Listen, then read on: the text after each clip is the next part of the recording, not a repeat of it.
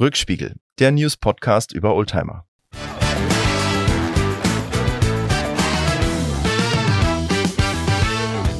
Höre Lars und Mackie. Rückspiegel, der News-Podcast über Oldtimer. Ohne Werbung auf Amazon Music, Spotify, Apple Podcast und überall, wo es sonst Podcasts gibt. Herzlich willkommen zu einer neuen Folge vom Rückspiegel.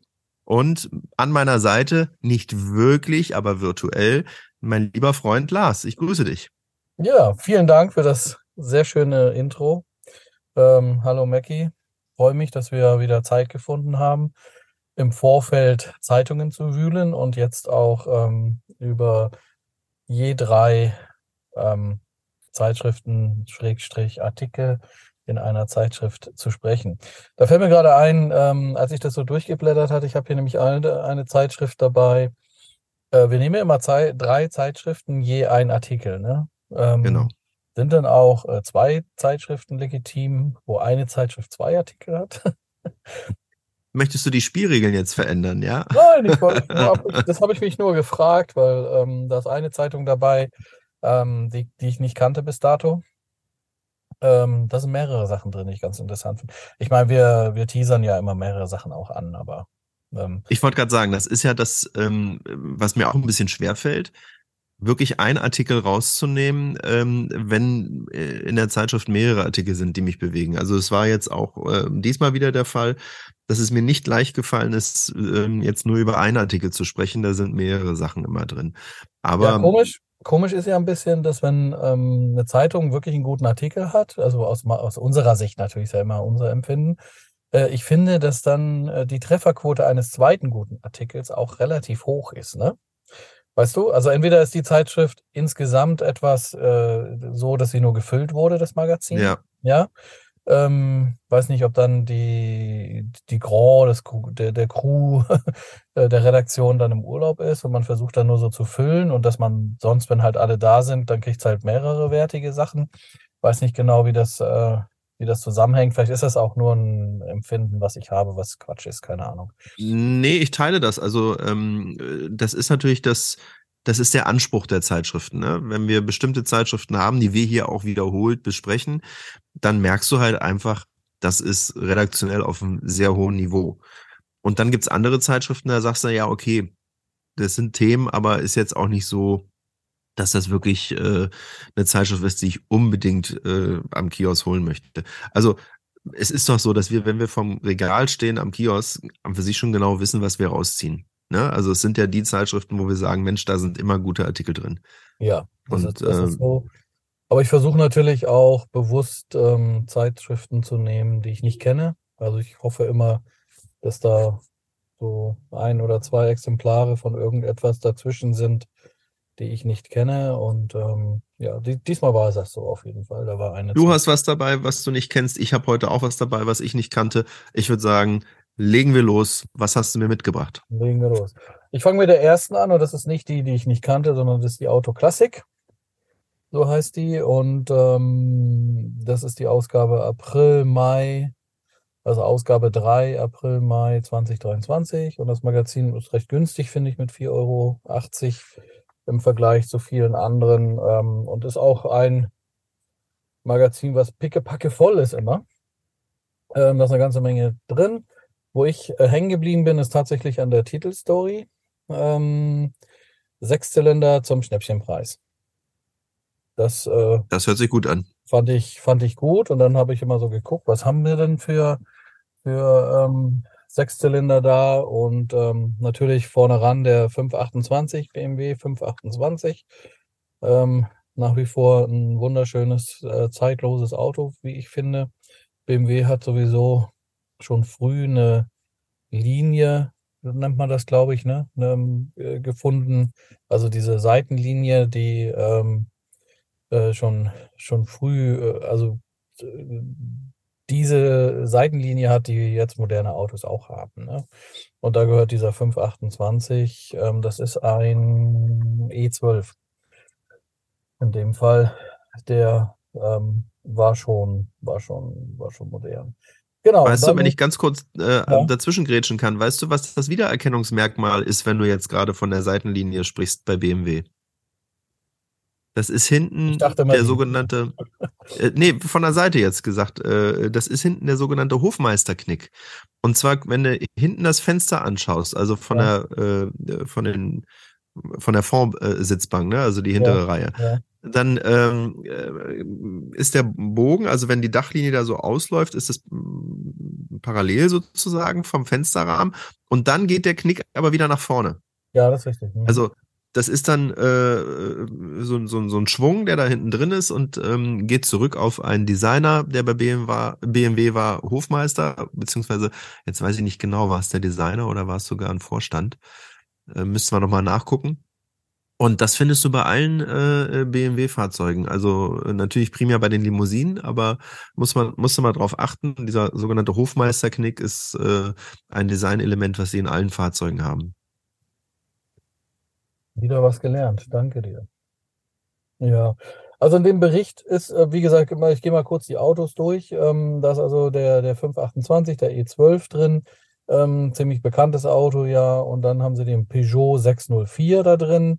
Ähm, und einen ähm, Ford Knudsen Taunus V6. Ähm, das ist ja ein Auto, was in Deutschland schon, äh, also der war sehr amerikanisch, ne?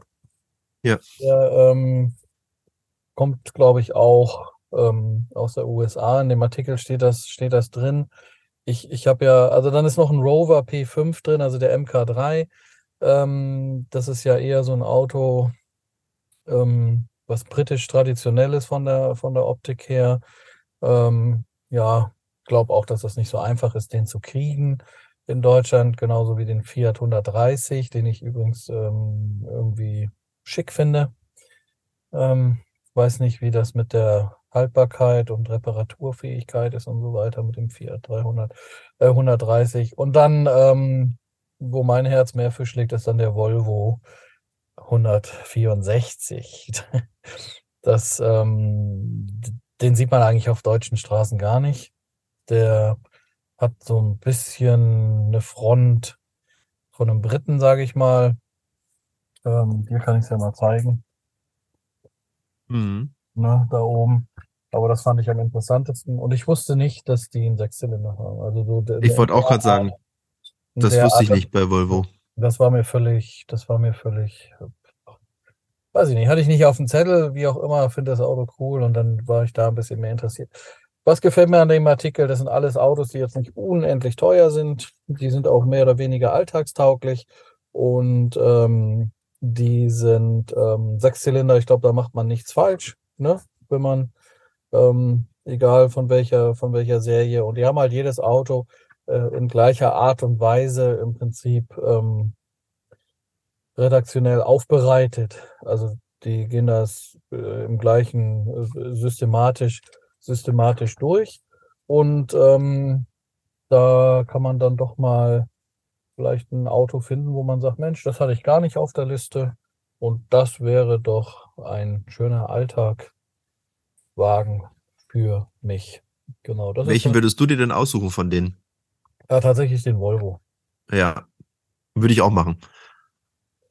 Weil den finde ich einfach irgendwie urig und der war auch vom Interieur her schon echt weit vorne. Und ich finde den Taunus auch cool, weil das irgendwie ein deutscher Ford ist, der aber eigentlich ein Ami ist. Ne? Ähm, wie gesagt, also ja, alle haben was, aber ich, wenn ich dann, keine Ahnung, 20.000 Euro hätte und ich hätte die alle zur Verfügung, dann würde ich den Volvo kaufen, ja. Steht denn da was zu den Preisen dazu? Äh, ja, da steht, da im Augenblick stehen. Preisen, dass mal kurz hinblättern, die habe ich mir nicht rausgeschrieben. Weiß ich nicht aus dem Kopf. Ansonsten ist es eine, ist eine ganz schöne Zeitschrift, also eine ganze Menge interessante andere Artikel noch drin. Ähm, was haben wir hier? Der BMW, da steht Markwert in Euro. Ähm, Zustand 2 nehmen wir jetzt mal nur 16.900. Ich glaube nicht, dass man ihn wirklich für 17.000 bekommt. Ich glaube, man wird ein bisschen mehr bezahlen müssen. Aber das ist für den BMW. Dann für den Fiat 130, Fiat Turin 130. Da steht 14.100. Das kann sein, dass man da so bei 15.000 liegt. Dann zwei. Dann haben wir den Rover. Der Rover liegt bei 11.700. Ich denke mal, dass man da wahrscheinlich keinen Linkslenker bekommt, sondern einen Rechtslenker kaufen muss und wahrscheinlich auch Schwierigkeiten hat in Deutschland. Aber ich denke, in Frankreich oder in England kann man den wahrscheinlich kriegen. Und da muss man ihn halt rüberholen und dann liegt man wahrscheinlich auch irgendwo bei 15.000. Ne? Der Volvo soll bei 15.000 liegen. Ähm, ist aber auch, also es sind ja alles Autos, die man nicht so eben mal irgendwo bekommt. Ne? Ich habe auch ähm, so ein 164er Volvo, habe ich schon mal irgendwo gesehen, aber das ist auch nichts, was du äh, im Straßenbild hier äh, großartig siehst. Und äh, ja. das ist ja ähm, vom, vom, von der Modellform her der Vorgänger vom 260er, also so der typische kastige, kantige Look.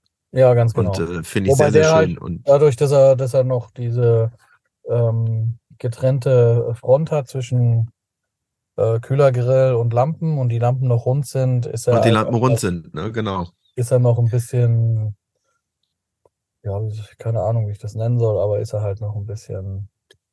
Es hat wirklich diesen ähm, äh, Look, wie du es gerade gesagt hast, wie so ein englisches Auto. Ne? Es hat was von einem, äh, ja. von einem Rover. Ja. Und äh, ich finde den richtig cool. Ich habe mir gerade hier mal Bilder aufgerufen. Ähm, richtig schönes Auto. Also guck mal nach, Volvo 164 ist stattlich. Ich finde, das ist ein stattliches Fahrzeug, ne? So. Ja. Und gleichzeitig ein Volvo. Was Und gleichzeitig ein Volvo. Meinst du, das schließt sich sonst aus, ja? Ja, das schließt sich sonst aus, denke ich. Also, ist, ja, eigentlich schon. Aber nur mal, ich habe ja gerade aber eine Seite weitergeblättert. Da ist ein Karmann. Also ein, ein Volkswagen Karmann. Ähm, äh, Gia, da liegt der Preis bei äh, über 48.000 Zustand 2. Boah. Ja. Oh. Und so ein Ding bin ich mal gefahren, Kumpel oder der Vater von einem Kumpel, der hat einen Kaman Gia Cabrio, ne? also den Gia, den Cabrio. Mhm. Und ähm, äh, Fahrkomfort ist ja grauselig, ne? muss ich sagen. Also das ist ja. Es ist ein Käfer mit einer anderen Form drauf, mit einer anderen Karosserie. Ja, aber ich fand den, ja, vielleicht erwartet man beim Käfer nichts anderes. Vielleicht ist es das, dass man dann mhm. da weniger. Ich war, ich war furchtbar ähm, überrascht wollte nicht enttäuschend sagen, weil enttäuschend ist es ja eigentlich nicht. Es ist ein cooles Auto, finde ich so. Aber furchtbar fährt er. Ne? Furchtbar. Hm. Ich habe hier, ich bin gerade in, in der USA, in, in, in Kalifornien, ich habe hier zwei ähm, Kamangia tatsächlich am Strand gesehen, ähm, aber dermaßen runtergerockt. Äh, das, äh, Road Red. Ich habe auch ein, ein, Foto von dem einen, habe ich ein Foto gemacht, das werde ich, äh, das werde ich mal auf unserem Instagram-Kanal posten. Na, das ist, ähm, also bei uns wird es kein TÜV kriegen. und schon Aber war ja auch, ein, war ja auch ein sehr beliebtes Auto für äh, Kalifornien. Ne? Also das, äh, der, der, der Bulli, der, der T1, der T2, das sind ja so die typischen California-Fahrzeuge. Ja, ähm, aber, aber danach kommt äh, schon der Kammern äh, Gia. Ja, genau. Und meistens als Cabrio. Meistens als Cabrio, ja. Obwohl sie nie offen fahren eigentlich hier, aber gut. Rennt dann, man rennt dann doch von einer Klimaanlage zur nächsten. Sehr schön. Also deine Leseempfehlung Klassik. auf alle Fälle die Sechszylinder. Autoklassik, die Sechszylinder. Genau. Dann sind aber noch ein paar andere schöne Artikel drin. Da ist auch ein, ähm, ein Artikel über den Mercedes-Benz 500 TE drin. Ähm, 500 TE, den Sony gab. Ah ja, von Arzt, richtig. Das war ein Tuner. Ja. Und den 500er, wir reden von der Modellreihe 124. Genau.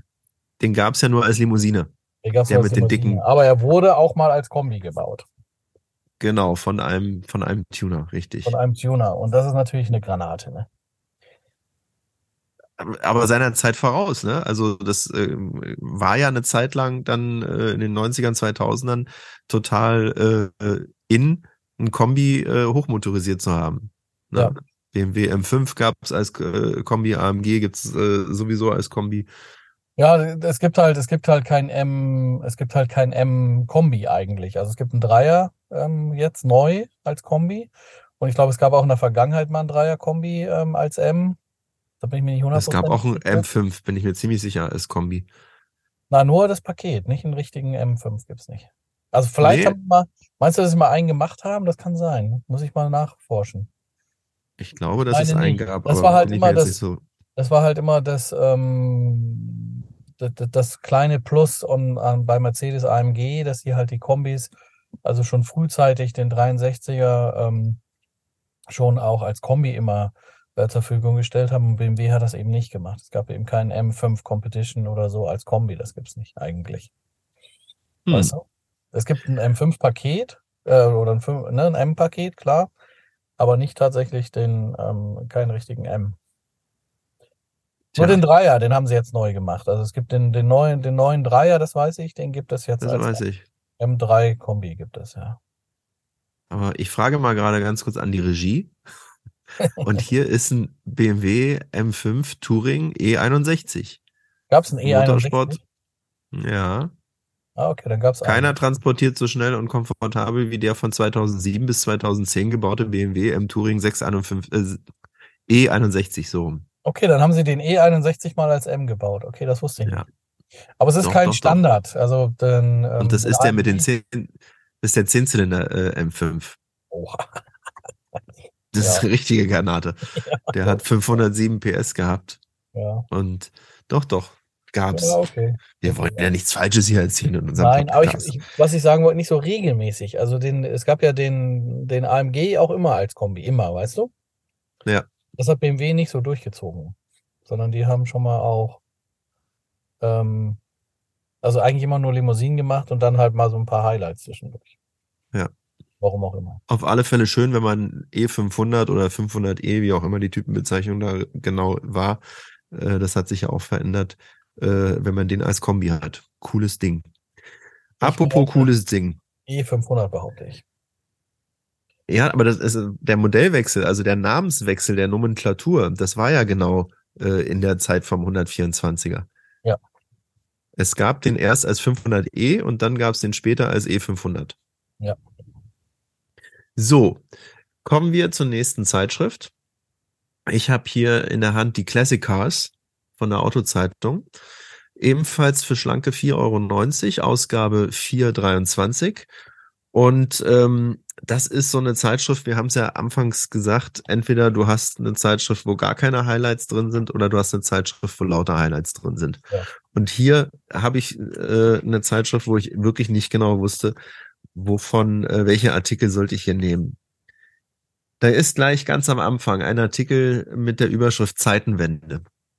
Ist ja gerade äh, das Wort des Jahres 22 geworden.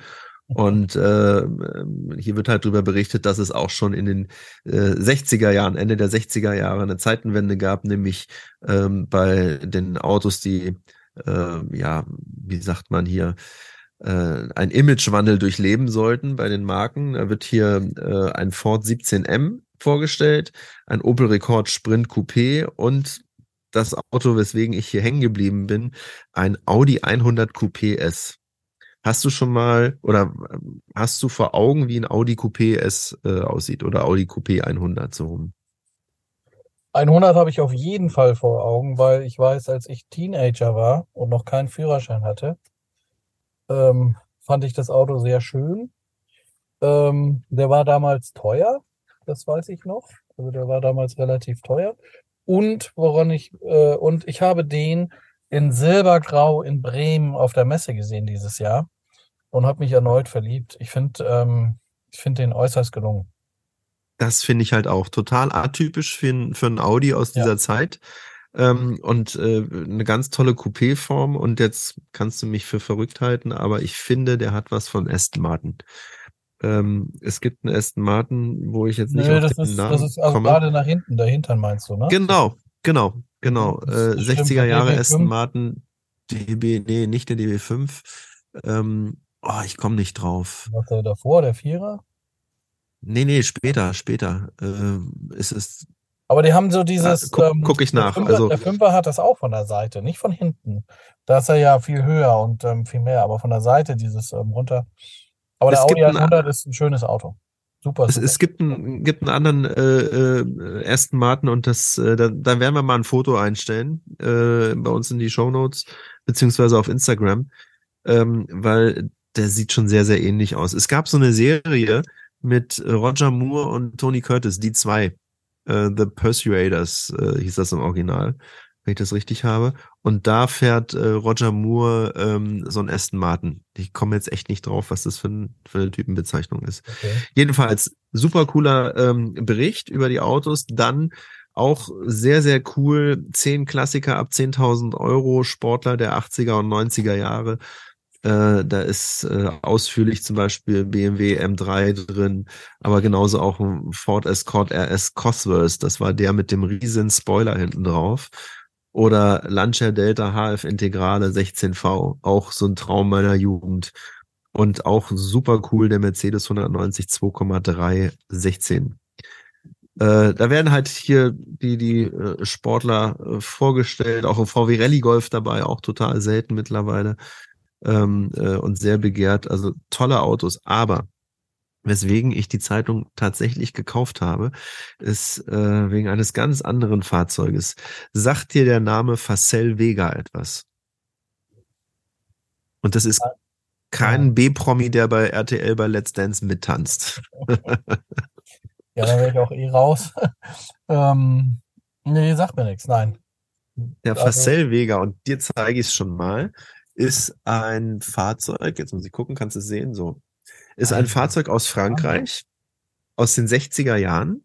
Ja. Gab es als Coupé und das hier ist der Excellence oder Excellence, keine Ahnung, wie man das ausspricht.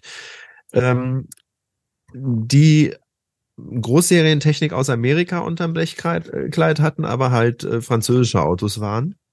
Und äh, dieser Marke gab es nur recht kurz, also gut ein Jahrzehnt.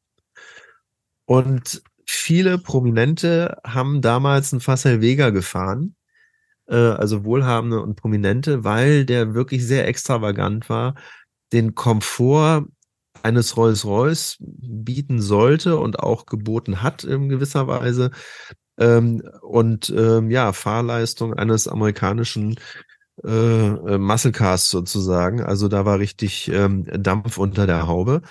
Aber die Firma hat es halt leider nicht geschafft, ähm, das wird ja auch beschrieben. Äh, die hatten große Qualitätsprobleme äh, gehabt. Dieser äh, Facel Excellence hier zum Beispiel, das waren Viertürer und äh, die Türen waren äh, ohne B-Säule. Also äh, ein durchgängiger Raum sozusagen zwischen den Türen und die hinteren Türen sind auch hinten angeschlagen. Also diese sogenannten Schmetterlingstüren oder Suicide Doors, so wie du das ja auch heute bei Rolls-Royce ähm, hast. Und äh, es gab halt wahnsinnige Qualitätsprobleme, äh, zum Beispiel dahingehend, dass diese Türen sich nicht öffnen ließen, wenn du auf einem unebenen Untergrund standst oder dass sie auch mal gerne während der Fahrt aufgegangen sind, äh, was alles nicht ganz ungefährlich ist. Und äh, am Ende des Tages äh, war der Genickbruch für die Firma Facel Vega, dass sie einen kleinen Vierzylinder-Motor äh, oder ein Fahrzeug mit einem Vierzylinder-Motor rausgebracht haben, der ähm, äh, motortechnisch so schlecht konstruiert war. Da haben sie den Motor offensichtlich mal selber konstruiert. Bei dem äh, Excellence war das ein äh, amerikanischer Motor äh, von Chrysler. Und den, den sie selber konzipiert haben, der war so anfällig und von so schlechter Qualität, dass sie dann daran letztendlich gescheitert sind.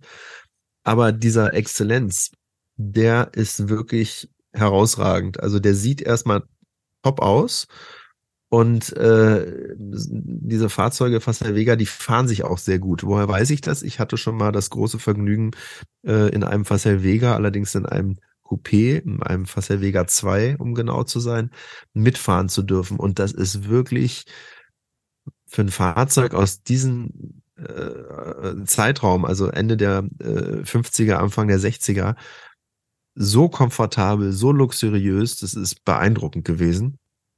Und äh, da gibt's eine nette Anekdote dazu. Ich war äh, auf einer Rallye mit dem Fahrzeug dabei als Beifahrer. Das heißt, ich musste die Karte lesen und sagen, wo es lang geht. Und wir waren auch gut dabei.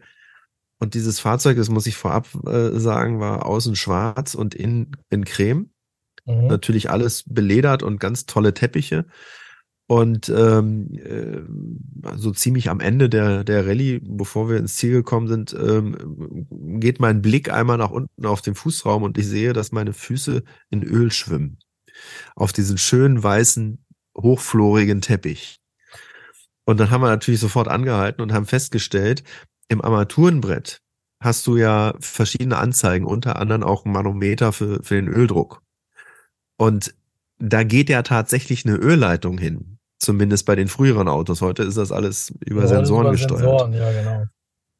Und da war es halt so, dass ein Schlauch äh, von dieser Anzeige abgegangen ist, hinterm Armaturenbrett mhm. und schön das ganze Öl ins Auto gelaufen ist. Äh, meine Schuhe waren zwar auch versaut, aber das war nicht so schlimm. Mir hat das Auto leid getan. Und äh, wir haben dann äh, die Rallye nicht zu Ende fahren können. Aber das Lustige ist, wir haben die Rallye trotzdem gewonnen, weil wir punktemäßig äh, ganz vorne waren. Das werde ich nicht vergessen. Und äh, ein ganz lieber Freund von mir, der ist zwar Franzose, aber trotzdem ein ganz lieber Freund, der hat dieses Auto gehabt. Und äh, äh, das war wirklich unbeschreiblich toll, mit dem Wagen zu fahren. Der hat richtig Power gehabt, der war richtig komfortabel, äh, dicke äh, Sessel, auf denen du da sitzen konntest und wirklich kommod. Also ich glaube, im Rolls-Royce wärst du nicht besser unterwegs gewesen. Und ähm, das beschreibt hier der Artikel auch sehr, sehr gut. Ähm, da wird auch viel davon erzählt, welche Reiche und Schön dieses Auto gefahren haben. Und ein bisschen halt über die Firmengeschichte erzählt und auch äh, wie extravagant diese Fahrzeuge waren. Also es gab eigentlich kein Fahrzeug, was nicht irgendwie äh, eine Sonderausstattung hatte und es wurden auch überhaupt nicht so viele gebaut. Ich muss mal eben gucken, ich habe es vorhin gelesen. Ähm, jedenfalls ganz geringe Stückzahlen kann man sich auch vorstellen, wenn die ganze Firma nicht so lange existiert hat. Und die waren so exklusiv, die haben, äh, wird hier als Beispiel äh, gesagt, äh, zehn verschiedene Grautöne als Farben auch gehabt. Also du konntest da äh, dich ausspielen äh, oder dich austoben, wie du wolltest. Da gab es unendlich viele Möglichkeiten, dieses Fahrzeug zu individualisieren. Also der Artikel hier über den Fassel Vega, der hat's mir echt angetan. Steht auch drüber hier Traumwagen. Äh, das kann ich nur unterstreichen. Also guckt euch das mal an. Das ist auch ein Fahrzeug, was man nicht allzu oft sieht auf den Straßen. Nee, wenn man, wenn man so ein Auto sehen möchte, da kann ich nur die äh, Retro äh, Mobil in Paris empfehlen, also als Messe. Ähm, ja. man, also nicht, weil das jetzt ein französisches Auto ist, aber auch weil es ein französisches Auto ist, also beides. Äh, ähm, die, die Retromobil in Paris Anfang des Jahres, immer Ende Januar, ähm, da findet man, da sieht man solche Autos. Also auf, auf den deutschen Messen ähm, es ist doch recht wiederholend, wenn ich so sagen darf. Hm. Ähm, in Paris ist das anders, deshalb ist das eine Messe, die ich sehr schätze. Und da kann man so ein Auto mit Sicherheit mal finden auch. Ähm, in Stuttgart, wo wir waren, stand auch einer. Stand einer? Da habe ich auch einen gesehen. Ah, ja. Okay. Und das war ein Passel Vega 2 äh, also sprich äh, auch das Coupé. Und ich habe übrigens gerade gesehen, es sind nicht, gab nicht zehn verschiedene Grautöne, also es gab alle Farben, aber äh, um einfach mal die Vielzahl zu sagen, es gab fast 30 verschiedene Grautöne. Also äh, sehr auf Luxus äh, getrimmt. Ja, meine Empfehlung, äh, Classic Cars von der Autozeitung, Ausgabe 423. Kann ich sehr empfehlen. Sehr viele schöne Artikel drin. Zum Beispiel übrigens auch 70 Jahre Corvette. Da werden alle Corvette-Modelle vorgestellt. Also wirklich tolle Berichte drin. Was ja, hast du uns als zweites ja mitgebracht?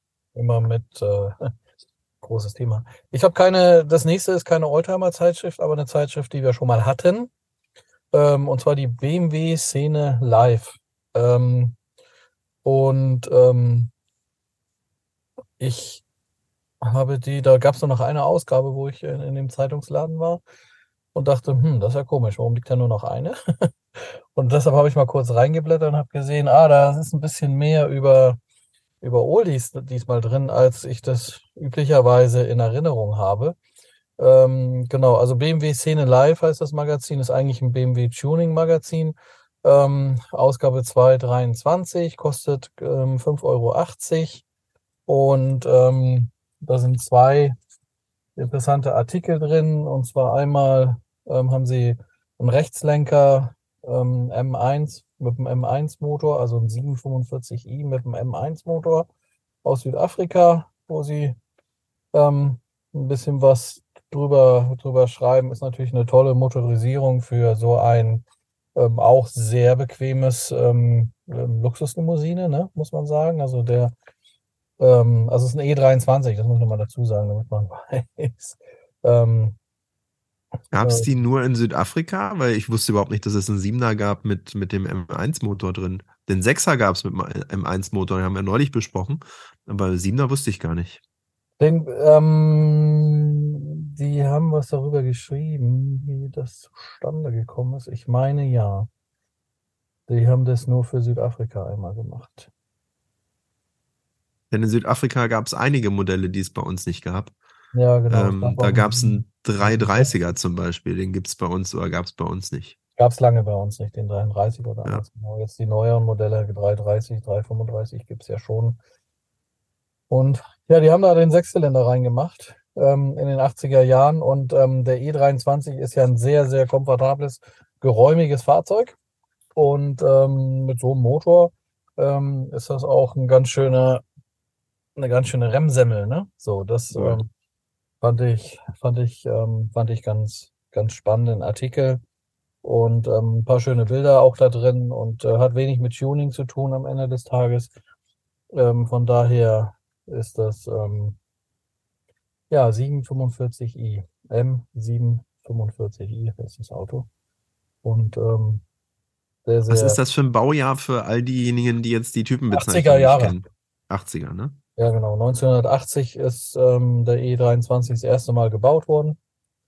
Und dann ähm, gab es irgendwann natürlich dann nach hinten raus, wie das immer so ist, dann auch die größere Motorisierung und die Top-Motorisierung war dann tatsächlich dieser M1-Motor mit äh, 185 oder 252 PS hat er. Ein Sechszylinder mit 252 PS. Jetzt findet man die 252 in heutigen Zeiten nicht so überragend. Das war aber in den 80ern schon ganz ordentlich. Und man was? darf nicht, was man nicht vergessen darf, ist ähm, dieser rein Sechszylinder von BMW, der ja in vielen Autos mit unterschiedlichen ähm, PS-Zahlen ähm, sein Zuhause gefunden hat, dass er ein unglaublich ähm, kräftiger Motor, der sowohl im unteren Drehzahlbereich als auch im oberen Drehzahlbereich immer Ruhe bewahrt und immer Kraft zur, äh, zur Verfügung hat. Ne? Also mit diesem Auto hier, wenn es keine Automatik ist, da kann man einfach den dritten Gang einlegen und dann kann man durch Berlin fahren. Ähm, mit Stop and Go, mit Ampel und mit allem und du musst eigentlich gar nicht schalten. Du kannst das die komplette Nummer von 30er-Zone, Stop and Go, Autobahn, Stadtautobahn. Du kannst das komplett im dritten Gang machen. Ob das dann gut ist für den Motor, ist ein anderes Thema. Das ist eine andere Frage, ja. ja aber aber der macht machbar. dann, ne? Der fährt ja. im dritten Gang los, der fährt im dritten Gang 110, der fährt im dritten Gang Stop and Go. das ist, ähm, das ist einfach, ähm, das ist ähm, sehr elastisch. Ja, ähm, also ein, ein, ein sensationeller, sensationeller, guter Motor. Und das in so einem geilen Auto, muss ich sagen. Aber es ist natürlich ein Rechtslenker. Ähm, das muss man auch mögen. Ähm, ja, Sender, bist du schon mal rechts? Auto.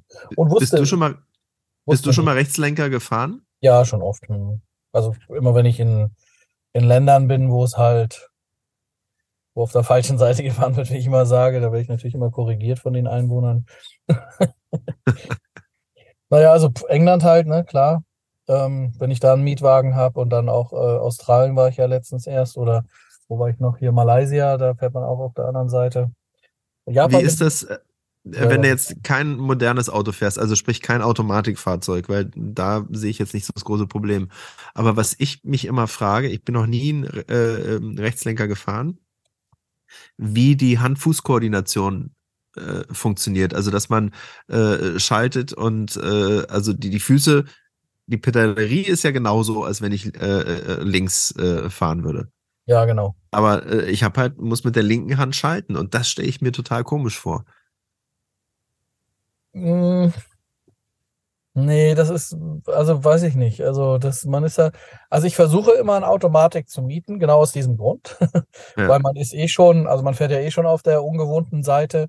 Ähm, und ähm, ich habe auch orientierungsmäßig Also wenn ich ohne Navigation fahre, tue ich mich in England, bin ich echt schlecht. Ich kann das in Deutschland ganz, ich weiß nicht, woran das liegt, auch im Kreisverkehr, also wenn ich so drei Kreisverkehre hintereinander und England hat ja gerne Kreisverkehre, wenn ich so drei Kreisverkehre hintereinander, dann habe ich eigentlich die Orientierung verloren. Weiß ich nicht mehr, im Norden ist. Ne? Das, das weiß nicht genau, woran das liegt, aber das ist so ein bisschen, äh, da tue ich mich schwer. Ähm, also man hat ja eh schon viel zu tun, das wollte ich damit sagen. Deshalb ist es ganz gut, wenn man Automatik hat. Aber ich habe letztens ähm, ein 1er BMW bekommen als Schaltwagen, war keine Automatik mehr da ähm, weil ich gern diese Option mache. Es gibt bei einigen ähm, Mietfirmen die Möglichkeit, ähm, wir schweifen ein bisschen ab, aber ähm, da kann man so einen günstigen Preis machen und man weiß nicht, was man kriegt, ne? Ja, ja. Und ich bin da bis jetzt immer ganz gut gefahren. Ich habe immer bessere Autos gekriegt, als die ich mir hätte ähm, reserviert aus äh, Knauserigkeit heraus. weißt du? So, also ich krieg da ja. gute Autos. Diesmal habe ich aber, also, was heißt aber? Also ein 1er BMW ist ja ein super Auto. Ähm, gerade um durch England zu fahren, das war halt ein Schaltwagen, wie gesagt. Ne, man ist da relativ schnell, also die 1 ist auch zu einem hin, also das ist auch seitenverkehrt, hm. ne? Und na, das geht. Also man, man kommt da relativ schnell relativ schnell rein, so, ja. Ich bin gespannt. Also, ich, wie gesagt, bin noch nie äh, Linkslenker, äh, Rechtslenker gefahren. Und ich finde, es ist äh, einfacher, ähm, auch auf der rechten Seite zu sitzen, wenn man auf der, äh, also wenn man auf der anderen Seite fährt. Also wenn man dann so sitzt. Na klar. Ist, ne, also wenn ich mit meinem eigenen Auto dahin fahre, dann ist das immer etwas. Ähm, Na, du kannst ja, wenn du überholen willst, kannst du ja gar nicht sehen, ob einer kommt oder nicht. Da fängt es ja schon an. Ne? Ja, wobei das ja nicht den Überblick. eigentlich da bei den kleinen Straßen. Also auf der, auf diesem schnell, also auf einer Autobahn M25 oder so, da kannst du natürlich schon überholen. Aber sobald du ja, sobald du ja in England, also gerade in England, ne, wenn du da von der, von der Autobahn runterfährst oder von der Schnellstraße, dann ist ja vorbei. Da, da, selbst mit so einem, selbst mit so einem 1er BMW füllst du ja die Straße komplett aus. Ne? Okay. Die haben ja wenig Straßen, wo. Ich kann da nicht mitreden. Ich war noch nie in England. Ich, äh, okay. Muss ich unbedingt mal hin. Ich überhole da nicht.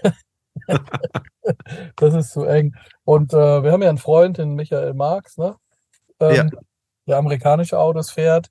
Und der war jetzt zweimal ähm, für, für, für, für meine Firma im, im, in England. Also einmal für eine, für eine Schulung, äh, Flugzeugschulung und einmal jetzt für so ein äh, Spezialevent oder besonderes Event, Serum Summit von der G-Technik, wie auch immer. Er ist jedes Mal, also das erste Mal ist er mit seinem GMC aus den 80er Jahren, ist er, glaube ich, ähm, Sierra rübergefahren. Also Abmessungen, die so gar nicht zu England Nicht passen. kompatibel sind. Ja. ja. genau. Und weil er ein bisschen irgendwie Probleme mit dem Starter, Anlasser hatte, ähm, hat genau. er sich beim zweiten Mal nicht getraut und ist dann mit, dem, äh, mit seinem ähm, Navigator, Lincoln Navigator. viel dezenter, hat er viel mehr Platz auf der Straße, ganz klar. viel kleineres Auto.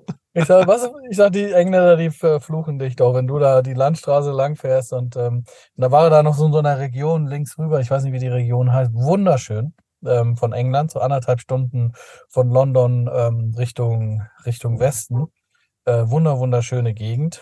Ähm, aber das ist alles unter äh, Weltkulturerbe, also auch neue Häuser müssen im gleichen Stil gebaut werden.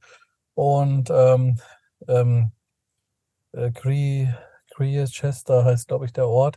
Ähm, also mit dem Auto füllst du die volle Straße aus. Und wenn dir dann so ein, so ein, so ein äh, Lieferverkehrfahrzeug entgegenkommt, ich weiß nicht, wie die das gemacht haben, aber da wird wohl, wird wohl wieder zu. Wenn es einer hinkriegt, dann Micha. Was ja. hast du noch in der BMW-Szene live? Da ist ähm, noch ein Artikel über ein Alpine CSI im Originalzustand drin. Ähm, ich zeige dir mal kurz das Bild. Ja, sehr cool. Ne, wir werden das ja dann auch nochmal posten. Einfach, einfach ein Hammerauto, finde ich. Ne? Einfach ja. Und komisch, normalerweise hat die Alpine ja, das heißt normalerweise, man hat ja diese äh, Zieraufkleber an der Seite drauf. Weißt du, diese äh, parallel ja, ja, laufenden Streifen, auch, die dann auseinandergehen? Ähm, Gott sei Dank bei diesem Modell dezent. Ah, okay, ich habe es jetzt nicht gesehen auf dem Bild. Äh, ich weiß, man kann das ab äh, oder konnte das abbestellen. Aber das ist ja das Typische für äh, Alpina, dass du diese parallel laufenden äh, Linien hast, die dann aber im Bereich der Türen äh, einen weiteren Abstand haben und sich dann wieder hinten verjüngen. Ja, ganz genau. genau. Das hat er auch.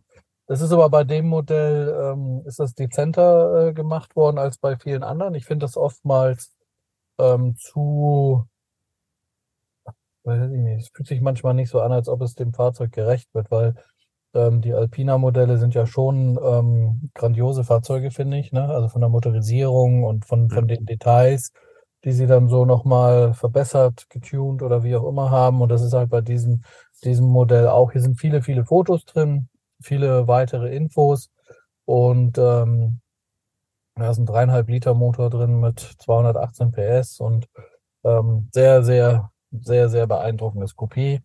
Ähm, wurde als Alltagsauto gekauft, aber ähm, der Besitzer, so schreibt er das, ähm, will das Auto doch schon, weil er ihn so lieb gewonnen hat und, und, und benutzt ihn jetzt nicht mehr als Alltagsfahrzeug. Das ist ein ähm, in Österreich zugelassenes Fahrzeug und ähm, Baltikblau und bildschön, so steht, steht als Untertitel und das kann ich nur unterschreiben. Das ist ein schöner Artikel, gut geschrieben, ähm, viele, viele Infos und ähm, ein, ähm, also wenn das Auto nicht erhaltungswürdig ist, dann weiß ich auch nicht. Genau. BMW Szene Live, auch ähm, was für uns Oldtimer Klassik-Car-Freunde.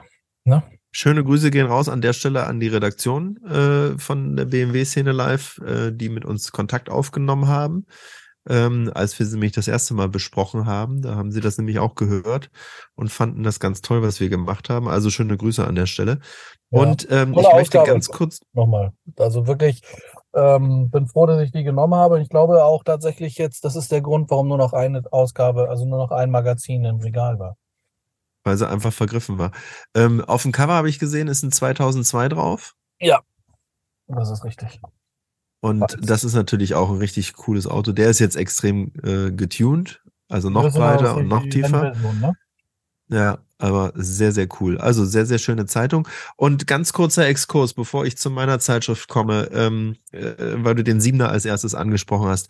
Ich bin neulich, hatte ich das große äh, Glück gehabt, mit dem aktuellen Siebener gefahren. Also den mit der extrem großen Niere, die jetzt neuerdings auch äh, beleuchtet ist. Ja. Ich weiß nicht, bist du das Auto schon mal gefahren? Nee, den ganz neuen Siebener bin ich noch nicht gefahren. Nein. Hm. Also ich war fasziniert und abgeschreckt zugleich. Das Auto gibt es nur noch in den Verbrenner gefahren, ne? Nicht den i7, sondern den, den Verbrenner. Ich, genau, ich bin den als Diesel gefahren, 47D. Hat mir ein Freund zur Verfügung gestellt, hat gesagt, hier, ich habe den, äh, magst du den mal ausleihen? Und da sage ich natürlich nicht nein. Äh, den gibt's nur noch als Langversion, was wirklich Wahnsinn ist, wenn du da hinten sitzt. Das ist äh, mehr als oder besser als Business Class. Äh, wirklich unheimlich viel Platz, sehr komfortabel, sehr kommod. Aber dann fängt es damit an, in den Türen hinten hast du ähm, Displays so groß wie, weiß ich nicht, ein iPhone äh, Pro. Ja, also nicht Pro, wie heißen die? Max, die großen. Und dann kannst du damit alles bedienen. Ich stand erstmal davor und wusste überhaupt nicht, äh, äh was ich damit alles machen kann. Ja, oh, das die guten alten Knöpfe. Ne? Wo sind die guten alten Knöpfe? Und äh, das war dann so absurd. Äh, du hast in der Tür die Bedienelemente für den Sitz. Und klassischerweise hast du da natürlich auch einen Knopf für die Sitzheizung. Dann drückst du auf den Knopf für die Sitzheizung, aber da geht nicht die Sitzheizung an, sondern auf diesem überdimensionalen Screen, den du da vor dir hast, das ist ja fast alles nur noch Bildschirm, das äh, Armaturenbrett, mhm. taucht dann halt die Menüführung für die Sitze auf. Das heißt, du musst dann erstmal sagen, ich will jetzt nicht die Massagefunktion haben, ich will jetzt nicht den Sitz verstellen, sondern ich will die Sitzheizung haben. Das heißt, ich drücke jetzt schon zum zweiten Mal auf den Knopf. Dann muss ich mir aussuchen, welchen Sitz ich bedienen will, meinen oder den Beifahrersitz. Ich drücke zum dritten Mal auf den Knopf. Bis ich dann beim vierten Mal äh, draufdrücken überhaupt es schaffe, eine Wärmestufe äh, auszuwählen. Ja. Da lobe ich mir doch den einfachen Knopf in der Tür oder wo auch immer, wo ich einmal draufdrücke und die Sitzheizung geht an. Und nicht das, auf dem Riesenscreen äh, viermal drücken. Ich habe das gleiche Erlebnis gehabt, als ich das erste Mal die S-Klasse mal fahren durfte. Und da wurde mir dann gesagt von dem Mercedes-Verkäufer, ähm, der auch ein Bekannter von mir ist, du sollst ja gar keine Knöpfe drücken, du sollst mit deinem Auto reden. Und ich sage, boah, das ist, ähm, das ist noch ein, ich bin nicht so weit. so, oder wie auch immer. Hm. Also ich möchte auch mal gerne nichts sagen und einfach den Knopf drücken und dann ist mein Popo warm. So, das, ähm, ähm, so viel ich weiß, ist auch Mercedes, die äh, gehen da wieder ein bisschen zurück von diesen ähm, haptischen, also keine richtigen Knöpfe mehr zu haben, sondern Mhm. so äh, die Basics doch noch wieder mit dem Knopf zu machen. Mal gucken, ob sie es wirklich machen. Ja, das ist ja, man muss nicht alles machen, was man machen kann, ne? Ja, und weißt du, was dagegen spricht, gegen dieses Argument von dem Mercedes-Verkäufer? Ja. Das sind Fahrzeuge, die meistens Chauffeursfahrzeuge sind. Also ähm, äh, dem, dem das Fahrzeug gehört, der sitzt meistens hinten rechts. Ja. Der möchte doch nicht, dass sein Fahrer andauernd sagt, hey BMW, mach mal meine Sitzheizung an. Hey BMW, mach mal dieses oder jenes. Das willst du doch in dem Augenblick nicht. Wenn wir zusammenfahren und uns unterhalten und du sagst halt, ich will irgendeine Funktion machen, äh, dann willst du doch nicht aus dem Gespräch aussteigen und auf einmal ins Gespräch mit deinem Auto äh, äh, äh, dich dann einfinden. Das ist doch Quatsch. Und was die größte Absurdität war, also wirklich nicht, nicht falsch verstehen. Ich finde das Auto großartig, was das alles kann und äh, vor allen Dingen, wie es halt, gefahren also von ist. außen finde ich ihn doch sehr gelungen, muss ich sagen, ne? Ich finde, dass er, dass er, da- das ist ein, ähm, für so eine Luxuslimousine sieht er gut aus, finde ich. Finde ich auch. Und man sieht ihn seine Größe auch nicht sofort an. Aber äh, was die größte Absurdität war, in der Tür hast du einen Knopf, um die Tür zu öffnen. Also Ja. du hast nicht den äh, typischen äh, Ja, du mechanischen Knopf Öffnungshebel, sondern du Wie hast einen Knopf. Wie beim Tesla. So. Jetzt hast du natürlich ein Problem, äh, tatsächlicher, aber auch rechtlicher Natur. Was machst du, wenn du einen Unfall hast? Dann passiert ja Folgendes, dass sofort die Batterie getrennt wird. Das heißt, äh, dann kannst du auf den Knopf drücken, wie du willst. Du kommst nicht mehr aus dem Auto raus. Ich denke, Also, was hat, ja, was was hat gemacht? BMW gemacht? Was haben die gemacht? Unten drunter, da wo es nicht beleuchtet ist, wo es schwarz ist, findest du den ganz normalen Hebel zum Öffnen der Tür. Okay. Wie bescheuert ist das denn? Dann mach doch bitte gleich den Hebel dahin, wo man ihn sieht, wo man weiß, es ist ein Türhebel und lass diesen Quatsch mit dem Knopf. Hat er denn, hatte, hatte das Modell denn auch ähm, einen Knopf, weiß ich nicht, am Himmel oder so oder vorne, dass man die Tür, dass sie elektrisch zugeht? Nee, Nee? das, das äh, gibt's ja bei Rolls-Royce, wenn du diese Suicide Doors hast. Ja, ja, das gibt's äh, auch bei du ja- Maybach. Ähm, die haben das, oder S-Klasse Genau. das auch, aber bei Maybach auch. Da hast du das dann oben am Himmel, kannst auf den Knopf drücken und dann geht die Tür Und dann geht die Tür Also- zu. Das hat er, der jetzt in der Variante, die ich da äh, gefahren habe, nicht gehabt. Hm. Ähm, äh, der hatte auch leider nicht diesen riesen Bildschirm gehabt, den du hinten als Fondpassagier haben kannst, der also wirklich über die komplette Fahrzeugbreite geht. Ja, Der ist im Dachhimmel drin und dann klappt der vom Dachhimmel runter und dann hast du da drin äh, das absolute Kinoerlebnis. Hat er leider nicht gehabt, aber der war trotzdem sehr, sehr gut ausgestattet. Und was jetzt abschließend für dich auch äh, super interessant war, das Leder war von so einer Wahnsinnsqualität. Erstmal die Polsterung des Sitzes. Das war so, als wenn du nochmal Kissen auf dem Sitz hattest. Also super weich. Ja, Ja. und das Leder so von der Haptik habe ich noch nie vorher so erlebt. Also wirklich, das war ganz großes Kino. Diese ganze Digitalisierung, ich sag's jetzt nicht, SCH, ja, äh, das war überhaupt nicht mein Thema. Da habe ich gesagt, ich bin wirklich zu alt dafür. Gib mir ein Auto mit Knöpfen, ich brauche so einen Bildschirm nicht. Ich fand's auch ablenkend. Weißt du, du bist gefahren und dann musst du immer auf den großen Monitor gucken, um zu, ja, zu wissen, wo du tippst, damit du auch nicht äh, das Falsche antippst. Und dann äh, ist mein Blick halt nicht auf der Straße. Knopf, dann weiß ich genau, wo der ist und den drücke ich blind, ohne dass ich den Blick von der Straße äh, nehmen muss. Ja. Aber gut, wir schweifen ab. Kommen wir zur nächsten Zeitschrift. Äh, Ich habe hier die Oldtimer Markt 323, also März 23 für 4,90 Euro, auch sehr schlanke 4,90 Euro. Und da wird einem auch unheimlich ja Preis-Leistung ist ja bei der Oldtimer Markt, das ist ja sensationell, finde ich. unglaublich, unglaublich. Also sehr, sehr cool. Und auch hier weiß ich gar nicht, wo ich anfangen soll. Äh, sehr coole Berichte drin. Und ein Bericht, der mir das wirklich äh, angetan hat, ist über Peugeot 504. Oh, schön. Ein so gelungenes Fahrzeug, äh, wenn ich das richtig in Erinnerung habe, von Pininfarina gezeichnet. Ähm, wobei ich will jetzt nichts Falsches sagen. Pininfarina oder Bertone? Das muss ich nochmal nachgucken. Nee, Pininfarina. Da ist es.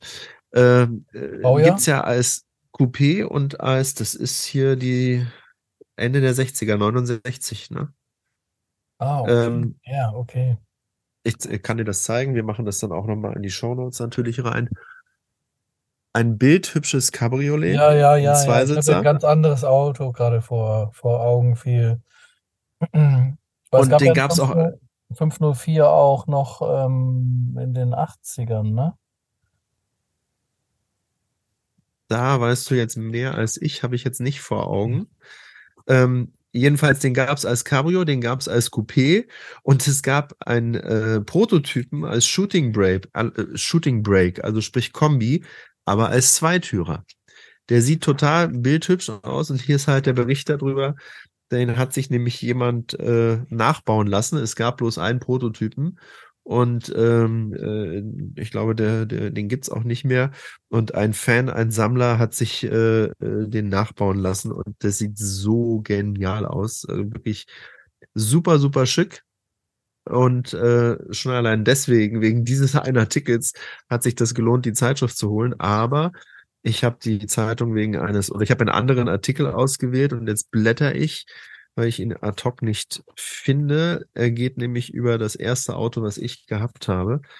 Und zwar, hier haben wir es, es geht um den Golf 2, der jetzt nämlich Geburtstag feiert. Und wie alt wird er? 40 Jahre wird der mittlerweile schon. 40 Jahre Golf 2. Und das ist ein total umfassender Bericht von einem Redakteur. Jetzt müssen wir gucken. Ja, sechs Seiten sind das hier. Äh, von einem Redakteur, der früher eine Lehre auch gemacht hat bei VW im Autohaus und davon berichtet, wie ein Prototyp des Golf 2 paar Wochen bevor der vorgestellt wurde, äh, auf dem Hof gefahren worden ist äh, bei dem Händler und äh, dort wurden nämlich Schulungen für Verkäufer halt abgehalten und er hat dieses Auto in Empfang genommen und sein Meister hat sich geärgert, dass er an dem Wochenende schon was vorhatte und deshalb mit dem Auto nicht rumfahren konnte und dann hat der äh, junge Redakteur damals äh, schnell geschaltet und hat gesagt, naja, Moment, wenn der Meister mit dem Auto nicht fahren darf am Wochenende, was noch keiner kennt, was noch nie die Hallen äh, außerhalb von Wolfsburg äh, verlassen hatte, ähm, dann fahre ich damit rum. Und er hatte das Auto ein Wochenende und ist damit in Hamburg rumgefahren. Und das beschreibt er halt hier und beschreibt halt natürlich auch äh, den Golf 2, wo sind die Stärken, wo sind die Schwächen. Ja, schöne Geschichte. Das ist, was wir suchen. Da- Das ist das, was wir suchen, genau. Also Golf 2 ist eine Ikone und äh, Auto mit, mit Stärken und Schwächen. Wie gesagt, war mein erstes Auto, war mein Fahrschulauto. Ähm, äh, deshalb habe ich da auch eine persönliche Bindung dazu, aber der Redakteur schreibt das hier halt so toll äh, von dem Wochenende, wie, wie er mit dem Prototypen da durch Hamburg fährt. Ne? Äh, wirklich eine, eine tolle Geschichte.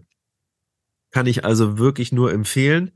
Und äh, was natürlich auch bei der Oldtimer äh, Markt immer spannend ist, ist äh, äh, die, die Preise, die dort äh, zusammengefasst werden und äh, der Anzeigenmarkt. Also wenn man mal nicht, top, ja. Genau, wenn man mal nicht auf den großen Portalen äh, im Internet halt gucken möchte, äh, hier findet man Fahrzeuge, da bin ich mir ziemlich sicher, die du auch äh, in den Portalen erstmal nicht findest, weil die Leute halt sagen, nee, ich inseriere hier halt lieber äh, in der Oldtimer-Markt. Und dann abschließend ein auch wirklich schöner Artikel. Ich gehe jetzt hier so ein bisschen im Schweinsgalopp durch. Ähm, Brust oder Keuler heißt der. Kannst du dir vorstellen, um was für ein Auto es geht? Brust Wenn die oder Überschrift- Keule? Brust oder Keule, genau. Brust oder Keule? Es geht um ein Geflügel, so viel kann ich dir sagen. Ich bin komplett keine Ahnung. Ich, Es geht um die Ente natürlich, um den 2CV. Und das ist eine sehr coole Geschichte hier. Äh, der Rennfahrer Roland Asch. Ich kenne ihn aus seiner aktiven Zeit, also nicht persönlich, aber der Name Roland Asch sagt Ja. mir was aus seiner aktiven Zeit bei der DTM. ja. Der ist nämlich in der DTM erfolgreich gefahren, dort für Mercedes unter anderem. Ähm, der hat eine Ente gehabt. Die stand bei ihnen im Garten, also wirklich draußen im Freien äh, der Witterung ausgesetzt. Ist ein schönes Bild hier drin, so mitten im, äh, im Umkraut steht die da, äh, was mannshoch ist. Die er für sich mal aufgehoben hat für seine Tochter und die wollte er mal für seine Tochter restaurieren. Aber dazu ist es nicht gekommen und dann äh, wurde die jetzt halt fotodokumentiert äh, restauriert und das ist so der erste äh, Bericht darüber. Also ist es noch nicht fertig, das Fahrzeug, aber es steht halt mal so ein bisschen drin, was sie alles gemacht haben. Und es ist klar, dass du eine Ente reparieren kannst oder restaurieren kannst, weil du kriegst alle Teile, äh, beziehungsweise es ist halt alles äh, am Markt erhältlich. Und äh, das ist wirklich toll zu sehen. Sehr toll äh, fotografiert, die einzelnen Schritte, äh, äh was rausgenommen wurde und äh, wie es ersetzt worden ist. Und als Beispiel diese Sitze von einer Ente, ja, das ist ja wirklich wie so ein Gartenstuhl, ja, ganz Gartenstuhl. simpel und äh, äh, schlicht gehalten. Und die waren natürlich auch, weil sie der Witterung ausgesetzt waren, das Dach war nämlich schon kaputt, äh, sahen die wirklich schlimm aus und die wurden einfach nur professionell gereinigt und jetzt sehen die wieder aus wie neu. Also äh, fand ich ganz beeindruckend. Und dann geht's natürlich hier in die technische Restauration, wo was geschweißt werden muss, wie die äh, ähm, äh, das Fahrwerk überarbeitet wird der Motor und so weiter. Also ein echt cooler Artikel, um mal zu zeigen, äh, wie so eine Restauration vonstatten geht und dass die halt auch machbar ist. Ja, also äh, man muss da keine Angst davor haben, auch als, als Laie, sage ich mal. Also ganz toller, ganz toller Artikel in der Oldtimer Markt, Ausgabe 323, kann ich nur empfehlen. Und Ente ist ja auch ähm, Kult und lustig zu fahren. Und ähm, Gibt's halt nicht nur süß-sauer, ne? Die Ente. nee. So, jetzt komme ich zu der Zeitschrift, die ich nicht kannte. Äh, die heißt Last und Kraft. Und ähm, die gehört zu dem Hause Oldtimer Markt. Das, das äh, steht da auch drauf, aus dem Hause Oldtimer Markt. Last und Kraft, Nutzfahrzeug, Oldtimer Magazin. Ähm, so Sehr sieht schön. sie aus. Und ähm, ich, der Preis ist sportlich, 10,80 Euro. Aber ähm, alle Artikel da drin sind ähm, Oldtimer, Mark-like, ähm, sehr gut geschrieben, sehr ausführlich, sehr gut geschrieben. Und ähm, das sind super spannende Fahrzeuge da drin. Und ähm, ich bin eigentlich hängen geblieben an dem Titelbild, weil ähm, das ein Kurzhauber ist. Und ich weiß, ich wusste von Mercedes selber, dass dieser Kurzhauber das längste unveränderte ge gebaute Fahrzeug äh, der Welt ist. Wahnsinn. Ähm, ähm, das gab es in Deutschland nicht so lange, aber ähm, ähm im Nahen Osten ähm, die wollten diese Fahrzeuge weiterhin haben. Und äh, es gibt so eine Mindestbestellmenge, ähm, ich glaube 100 Fahrzeuge. Dann sagt Mercedes, okay, machen wir für dich. Ne? Natürlich jetzt nichts für dich und mich, aber für einen großen ähm, Lieferanten, also für jemanden, der Logistiker ist in Saudi-Arabien, ist das durchaus, also wahrscheinlich 100 davon und noch drei Maybach ne? Oder so. passt so das Paket. Ich, so stelle ich das in meiner Fantasie mir vor und dann vielleicht noch zehn äh, S-Klassen dazu und noch zwei SL und dann geht das los. Ne? Dann sagt der Mercedes-Verkäufer, das mache, das kriege ich durch. Wie auch immer. Auf jeden Fall ist der, ist der, ist der ähm, das längst unver, äh, am längsten gebaute unveränderte Fahrzeug. Und hier ist eine Geschichte drin über den Uwe Harms. Ähm, also das ist ein, das ist ein Mercedes, für die Leute, die sich ein bisschen auskennen mit ähm, ähm, Lastfahrzeugen oder eben ähm, ähm, Nutzfahrzeugen. Das ist also ein Mercedes-Benz LS 1924. Ich glaube, man sagt 1924, äh, 1924, sagt man, glaube ich. Ähm, und ähm, das Coole ist, also der hat von diesem, von diesem ähm, olivgrünen ähm, Fahrzeug geträumt, so wie das dann eben auch im, im Nahen Osten dann äh, für, für tägliche Transporte eingesetzt wurde und auch immer noch wird. Also das Fahrzeug wird, fährt er immer noch. Ähm, das hat er so nicht irgendwo bekommt und das er bekommen und deshalb hat er sich ein ähm, einen ähm, ähm, also das gleiche Modell, aber eben nicht in Olivgrün, sondern in Gelb besorgt. Hier zeige ich dir auch mal ein Foto. Ja. immer mit posten und hat dann angefangen, das zu restaurieren und umzubauen. Und hat dann tatsächlich einen kompletten ähm, Auflieger, ähm, ähm, ähm Lastwagen, Gespann sich also nur noch mal zum Verständnis, das ist ein Deutscher, der im Ausland dieses Modell sich gesucht hat, weil ja. es das hier auf dem deutschen Markt nicht mehr gab und hat das importiert und hier dann restauriert. Ja, ich weiß gar nicht, ob er das importiert hat, ehrlich gesagt. Ähm, aber der hat das hier, das Auto. Das ist nicht äh, ja, das ist hier, Saudi-Arabien. Ja, das ist hier in Deutschland. Ja. Was für ein Aufwand, Wahnsinn, ne? Ja, das ist, also das ist ein kompletter Wahnsinn. ja, das ist schon, das ist schon abgefahren, ne?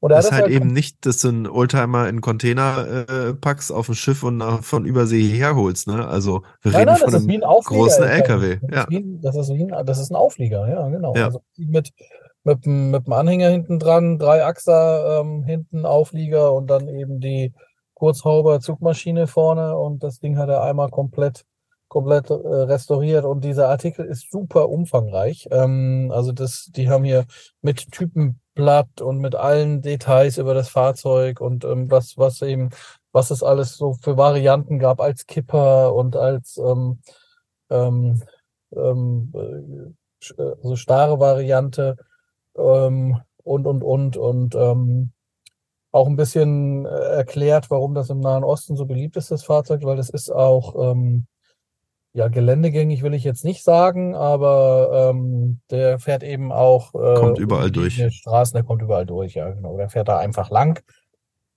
und ist quasi unkaputtbar und wenn mal was dran ist, dann kann man das eben auch ähm, mit ähm, einfachen Mitteln wieder reparieren und dann springt er einfach wieder an und dann fährt er so seinen Weg. Keine Elektronik oder wenig Elektronik und der Rest ist äh, gängige Technik. So ist es, ja, genau. Und das ist schon, ähm, ja, das ist ein schöner Artikel und ich habe immer Respekt vor so ähm, Leuten wie den Uwe Harms in dem Fall hier, der sagt, das ist das, was ich gerne haben möchte und jetzt gehe ich das an. ja.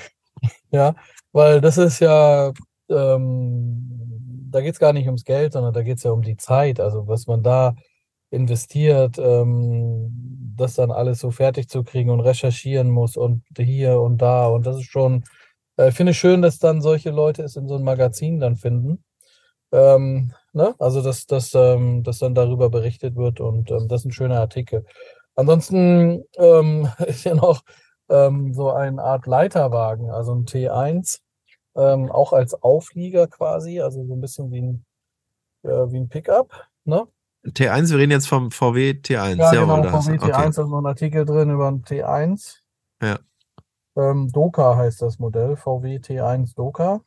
Ähm, und da ist hinten ähm, so ein, so ein ähm, Leitergespann hinten drauf. Ähm, du weißt, was Doka heißt? Mit Dacharbeiten. Nee, sag mal. Nee, Doppelkabine. Das Ach, ist äh, halt ein Fahrzeug, was. Okay. Genau, wo du halt zwei Reihen hast. Du hast vorne die erste Reihe und dahinter, äh, wie beim Pkw, halt äh, die Passagiere, die dahinter sitzen. Und äh, hat in der Regel dann äh, hat er in der Regel vier Türen? Will nichts Falsches sagen. Ich glaube, nee, der hat. Also dieser hat vier Türen. Hat vier Türen, okay, gut. Aber Türen. Doka, Abkürzung, Doppelkabine. Doppelkabine, okay. Und dann hat er eben ähm, hinten auf der Ladefläche ein Dorn, wo man dann im Prinzip einen Auflieger drauf machen kann. Und ähm, das habe ich so noch nie gesehen. Ähm, Und eigentlich ist es eine normale Pritsche, ne? Eigentlich ist es der normale, normale Pritschenwagen. Pritsche, ja, ganz genau die Seiten abgeklappt, habe ich gesehen. Und dann. Die klappen die Seiten ab und dann haben sie so einen, Dorn drauf. Ich kenne das eigentlich nur von ähm, amerikanischen Pickups. Weißt ja. du? So. Ähm, und das ist aber nicht dauerhaft drauf, sondern das ist in dem Fall tatsächlich mit so einem Gespann. Das würde man heute. Ähm, wo ist das Bild da? Aber ist eine Sonderanfertigung, ne? Das ist nichts, was es so. Nein, nein, ich denke, es ist eine Sonderanfertigung, ja. Regulär gab. Ja. Spannendes, spannendes Magazin, Last und Kraft. Das ist eigentlich so, ich war überrascht. Ähm, also ich bin, ich bin wegen dem ähm, Mercedes-Benz, dem LS ähm, 1924, deshalb bin ich hängen geblieben. Den fand ich, äh, das auf dem Titelbild ist er auch drauf. Fand den, fand den spannend.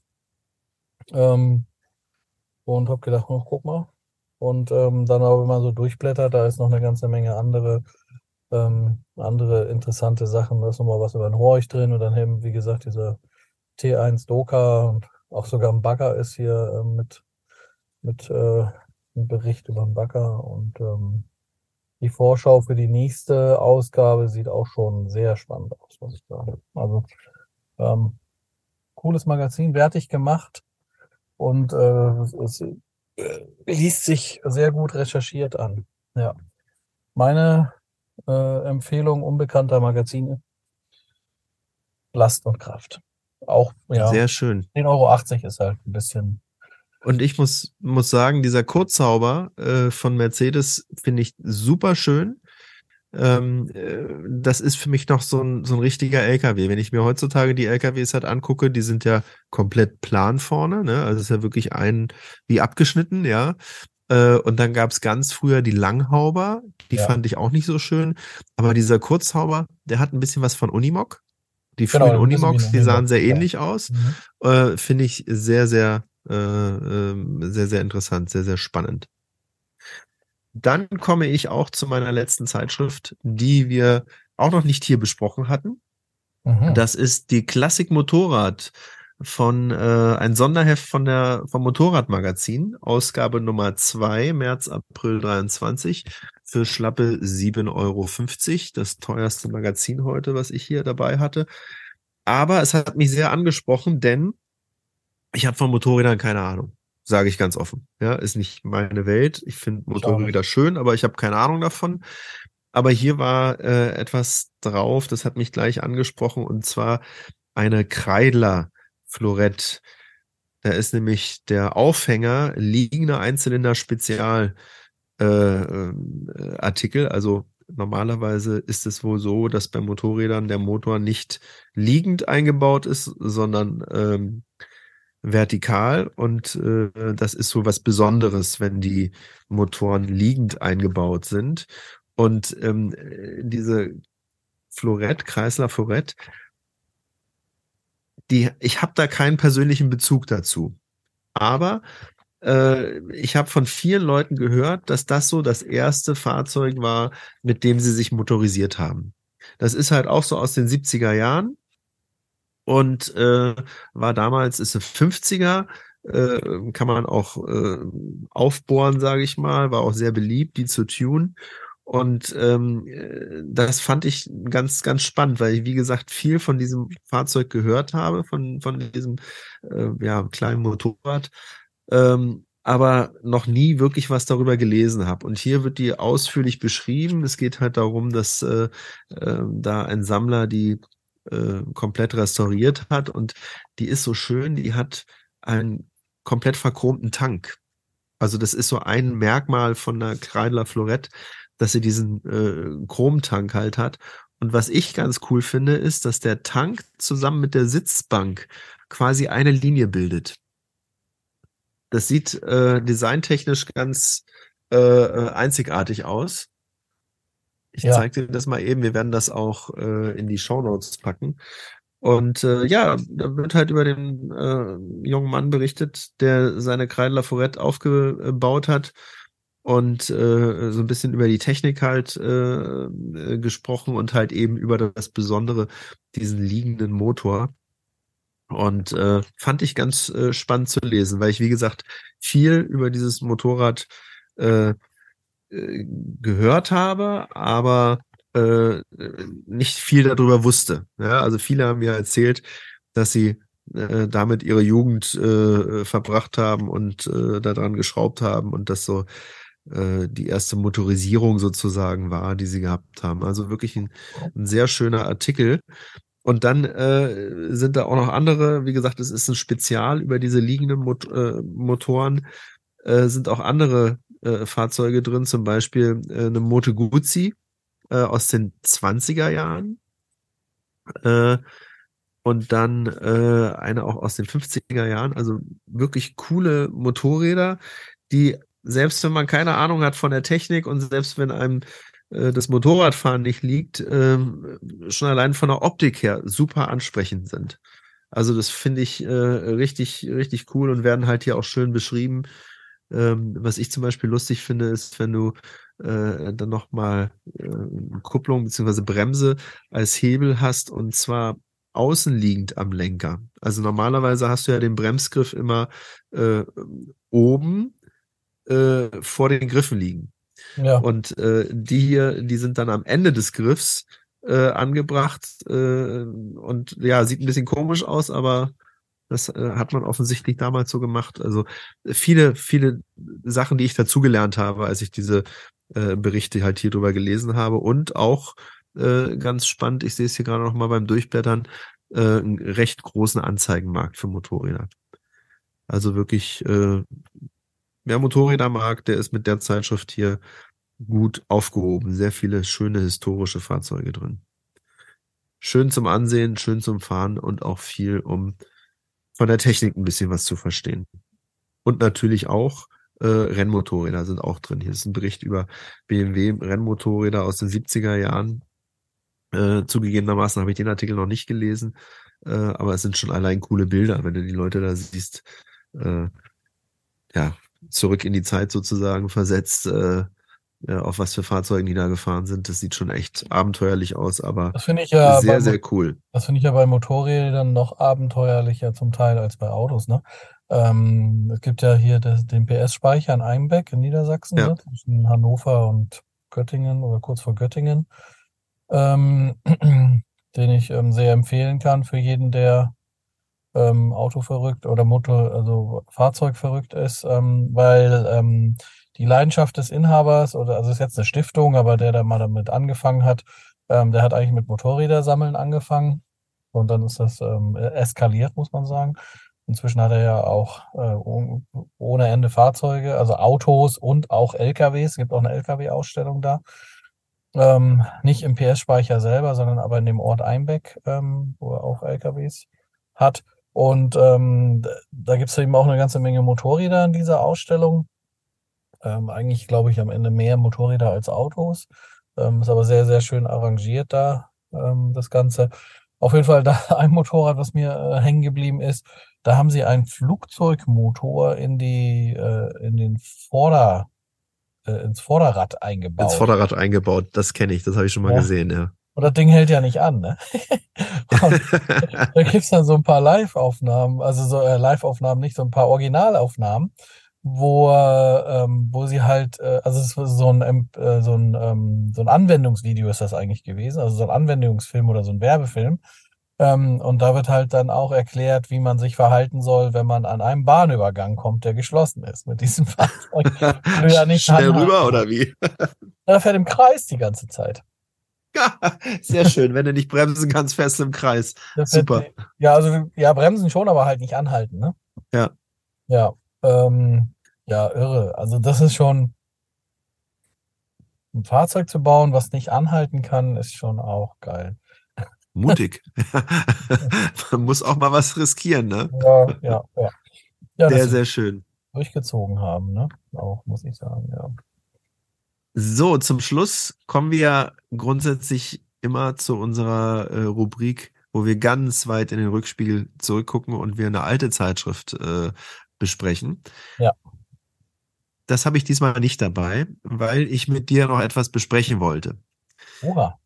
Ich bin nämlich über ähm, einen Artikel in der Automotor und Sport gestolpert, wo ich gesagt habe, das finde ich äh, schwierig, da sollten wir mal drüber sprechen. Und zwar, es gibt ja heutzutage ähm, sehr viele Dienste, die im Fahrzeug angeboten werden, over the air.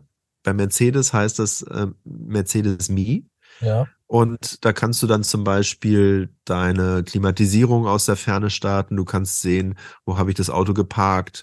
Du kannst äh, die Hupe anmachen oder den Blinker, falls du irgendwo auf einem großen Parkplatz stehst und du weißt jetzt nicht mehr, wo dein Auto ist. Also so ein paar Dienstleistungen digitaler Art, äh, die over the air funktionieren. Und Mercedes hat nun für eine Vielzahl an Fahrzeugen diesen Dienst eingestellt. Äh, Fahrzeuge, die noch gar nicht so alt sind. Und äh, ich weiß, dass das nicht nur Mercedes so macht, sondern auch andere Hersteller. Also äh, bei BMW ist das auch so. Da heißt es dann, äh, wir haben äh, Chipkarten verbaut im Fahrzeug, die, äh, also SIM-Karten verbaut im Fahrzeug, die nicht mehr Stand der Technik sind. Da können wir nicht mehr alles äh, übertragen an Informationen und dann schalten wir die Dienste einfach ab. Und das betrifft dann auch solche Sachen wie ähm, äh, die Klimaanlage zum Beispiel oder die Standheizung. Mhm. Und du hast mal als Sonderausstattung dafür richtig Geld bezahlt für so eine Standheizung und hast halt gesagt, okay, ich lasse mir jetzt keinen Funksender dazugeben, sondern ich mache das halt übers Handy, über äh, äh, diese Mercedes Me App und jetzt stellen die das einfach ein. Und ich muss sagen, das finde ich richtig schwierig, weil ich erstens für eine Leistung bezahlt habe, die ich dann nicht mehr nutzen kann, weil der Hersteller meint, er müsste das einstellen. Und dann frage ich mich, was bedeutet das für die Zukunft? Heutzutage sind die Fahrzeuge so digitalisiert. Ich habe vorhin vom BMW 7er gesprochen, äh, dass du wirklich alles nur noch über Software und über Apps machst, äh, die da im Auto drin sind.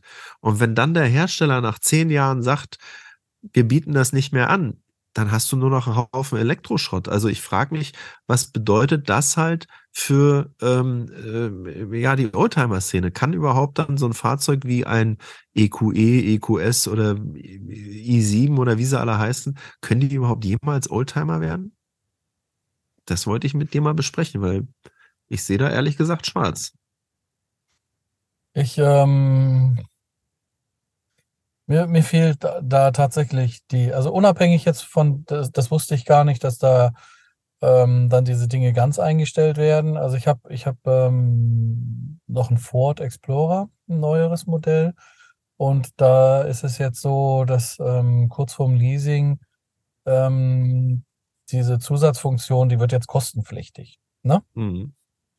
Ähm, das finde ich auch, hat schon irgendwie so ein bisschen ein Geschmäckle, weil ähm, also man kann natürlich für, für Dinge, die was, wo, wo dann auch ein Aufwand dahinter steht, da kann man natürlich was für bezahlen, aber wir reden ja hier über eine Softwaregeschichte, ähm, die weiß nicht, warum man jetzt dann, warum man das zwei oder drei Jahre umsonst kriegt und dann muss man dafür bezahlen im Nachgang. Das finde ich irgendwie, weiß ich nicht.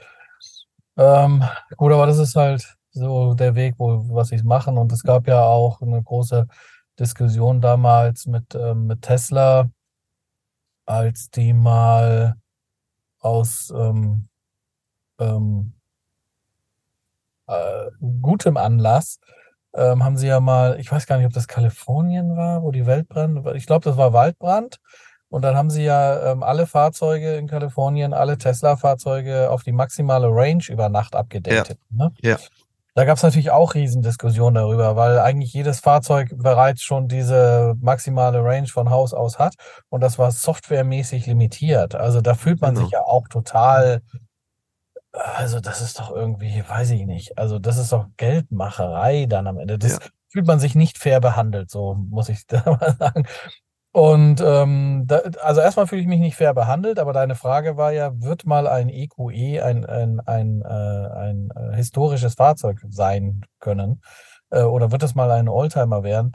Da fehlt mir die Fantasie. Ich glaube nicht, nein. Also ähm, in, in, in allem, wie die Fahrzeuge ähm, gemacht werden heutzutage, also welche Materialien eingesetzt werden und, und äh, wie, wie das von der Elektronik her abgestimmt und und und.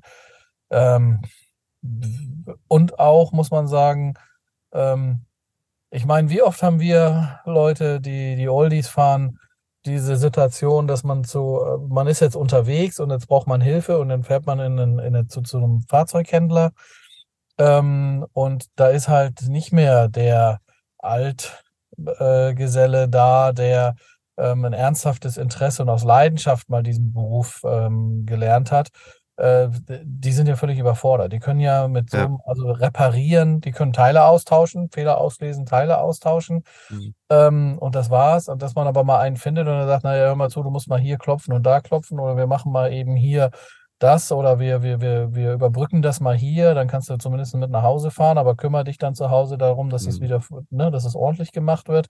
Ähm, den, den, also das ist ja wie ein Sechser im Lotto, dass man nochmal jemanden findet, der sowas kann. Und das ist ja vorbei mit diesen elektrischen, also mit den ja. voll elektrisierten Fahrzeugen, auch schon mit dem Siebener, was du vorhin berichtet hast. Ähm, wenn die Platine nicht funktioniert, funktioniert die, muss die ausgetauscht werden. Und ähm, ich meine, Gott sei Dank, BMW, die haben so, ähm, so, ein, so, so ein Projekt laufen, das heißt eins zu eins bei BMW.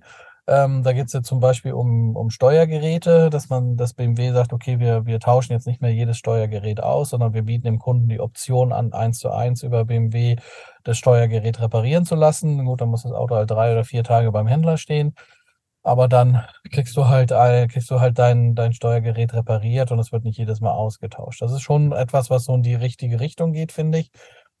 Aber ein EQE, 50 Jahre alt, allein vom Interieur her, da bin ich ja mehr im Thema. Oh, ich glaube nicht, dass das, das ein W100, ich sehe das auch sehr, sehr kritisch. Ja, ein W108 kannst du, weißt du? Ja. Da geht alles im Interieur. Das ist echtes, echtes Leder, pflanzlich gegerbt und also und und und und da das den Teppich, das kriegt man alles wieder sauber, das kriegt man alles wieder hingedengelt. Da kann man was machen mit äh, mit dem Microcloud, wie es jetzt bei Mercedes heißt, oder mit dem ähm, Sensifine ist das neue Material bei BMW. Puh, ich weiß es nicht. Also das ist sind halt Kunststoffe, wenn da die Bestandteile sich verflüchtigen, wenn das nicht äh, äh, konstant bleibt, klar, hast du ein Problem. Ne? Dann wird's äh, brüchig, hart oder was auch immer. Aber ich meine halt vor allen Dingen dieses Thema ähm, äh, der, der Digitalisierung im Fahrzeug. Ne? Aber du kannst ja nichts mehr machen dann. Also das ist, ähm, wenn, genau. wenn der Dienst nicht mehr da, die Software nicht mehr da ist, keine Wartung mehr da ist. Ich meine, wir kennen das ja schon von anderen Sachen. Also wir haben ja bei uns in der Firma so ein äh, Farbmischgerät, also so ein Fo Fotospektrometer. Da ähm, ist jetzt die aktuelle Software oder die ist ja eben nicht mehr aktuell. Es gibt jetzt eine aktuelle Software und die alte Software, da läuft jetzt auch, glaube ich, in vier Jahren äh, der Support aus. Ja. Also ich muss zu der neuen Software wechseln, ob ich will oder nicht, weil ohne Support kann ich mit der nicht arbeiten, weil die ist ja eben fehlerhaft. Ja. Ne? Also die hat immer wieder irgendwelche Dinge, die nicht funktionieren und ähm, da muss halt einer reingucken, der das Ding mal programmiert hat. Da kannst du halt nicht einfach irgendwie, also wir, weißt du so, da, und genau so wird es mit den Autos auch sein, ja. Also die, ja, das.